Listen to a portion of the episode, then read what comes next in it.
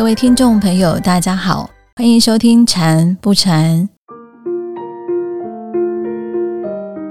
今天依然邀请到严广法师来到节目中，针对听众朋友的禅修问题做说明。让我们欢迎严广法师。法师好，各位听众朋友，大家好。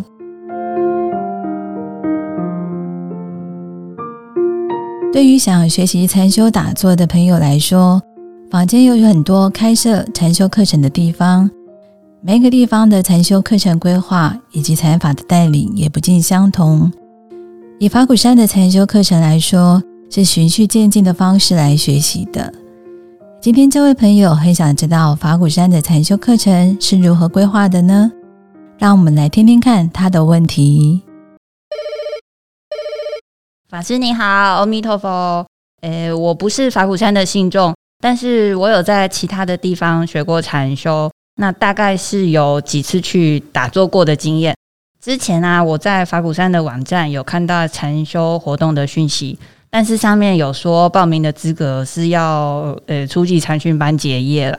那想请问法师哦，我没有上过法鼓山的初级禅训班，但是我有禅修的经验。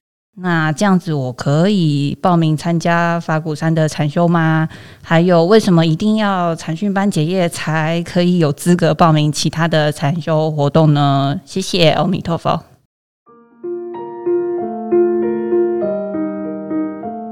首先跟大家分享一个观念哦，就是安全的禅修一定需要有经验的老师指导。然而，禅修的方法很多元哦。像光是禅宗，从唐朝到宋朝就发展出了五家七宗。各个宗派的方法虽然殊途同归，可是每个宗派它都有它的特色。即使同一个宗派，不同的老师也会采用不太相同的方法。然后以法鼓山来说的话，法鼓山的禅修主要就是化头禅和默照禅。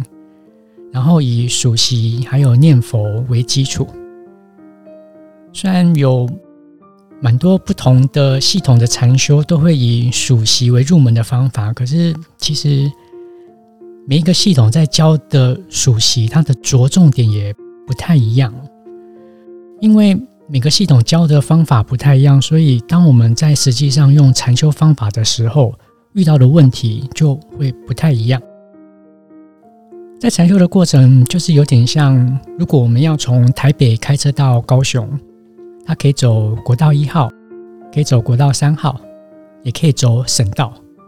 看起来过程好像差不多，可是我们在途中经历的过程就是很不一样的。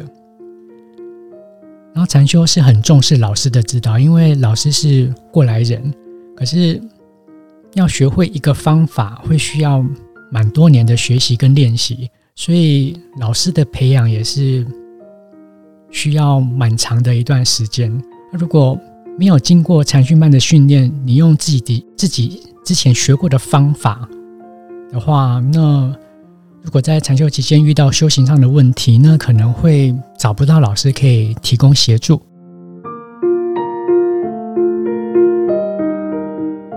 咦，法师，您刚刚有提到禅宗有五派七宗。我们知道法鼓山的宗风是中华禅法鼓宗，那它和过去祖师大德创立的宗派有何不同呢？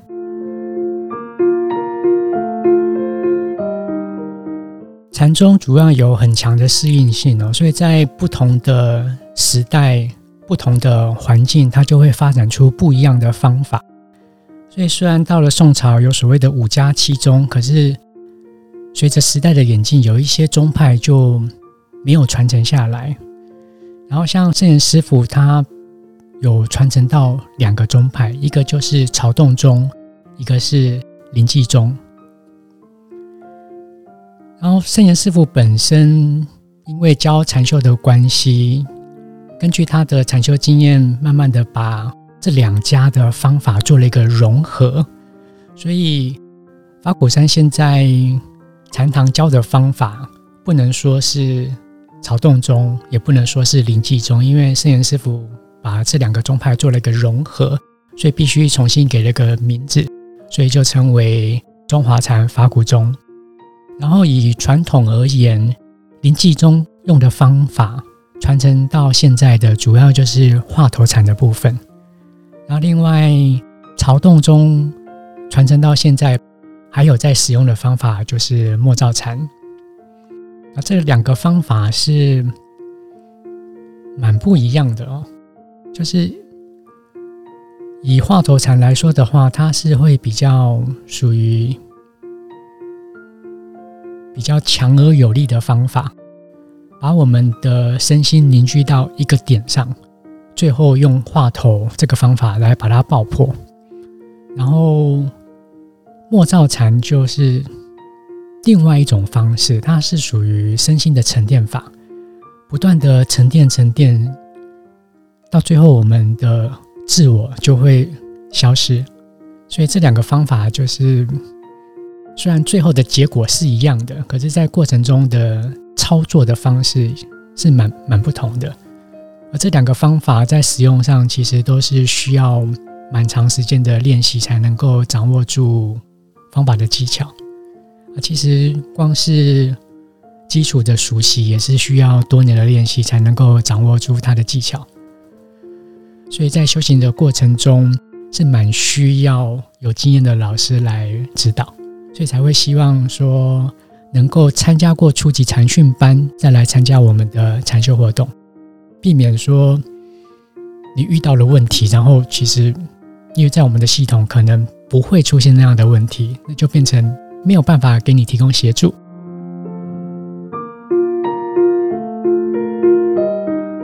法师，您刚才提到圣严法师是传承曹洞宗和临济宗，那想请问法师？我们练习的数息方法，它是属于曹洞宗的呢，还是临济宗的？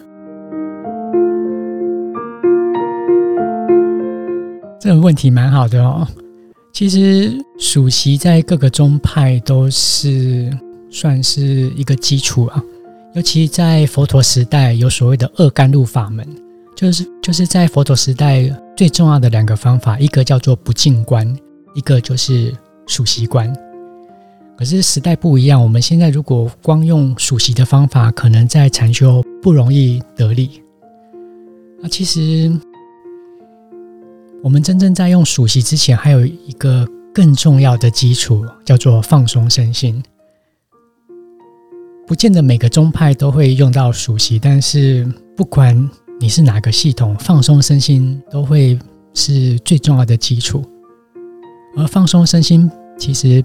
本身也就是一个禅修的方法，所以在法鼓山的初级禅训班一开始的教学就会以放松身心为主。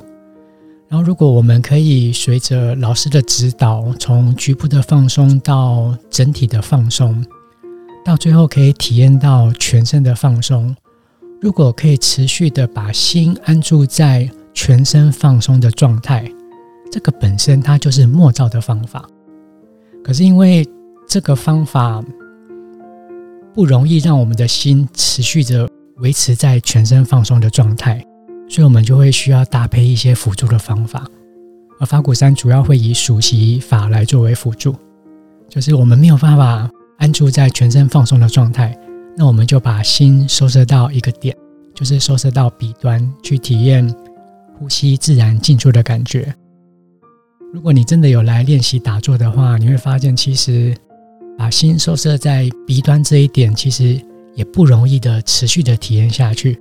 这时候，我们就要再加上另外一个辅助，就是数字。所以在呼吸上加上一个数字，可以就是帮助我们把心更收摄一点。数息法是对一般人来说是比较容易收摄身心的方法。那如果你数息法用的很好的话，到后来你会发现数字好像不是那么需要。那这时候又可以回到体验呼吸，再进一步，你可能觉得好像我的心也不用专注在呼吸上，那又回到全身的放松。禅修的过程就是不断的在去适应我们的身心，而去调整我们的方法。啊，最后会变成很简单的方法，也就是可能就是默照禅全身放松本身它就是一种禅修的方法。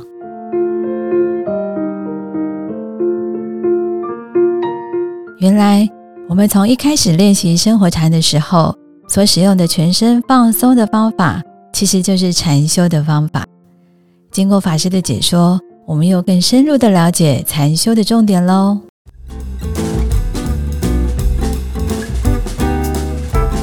非常感恩法师，今天节目就到这里。如果您对禅修有兴趣，欢迎您上法鼓山全球资讯网查询禅修活动的相关资讯哦。祝福大家，我们下周二再见，拜拜。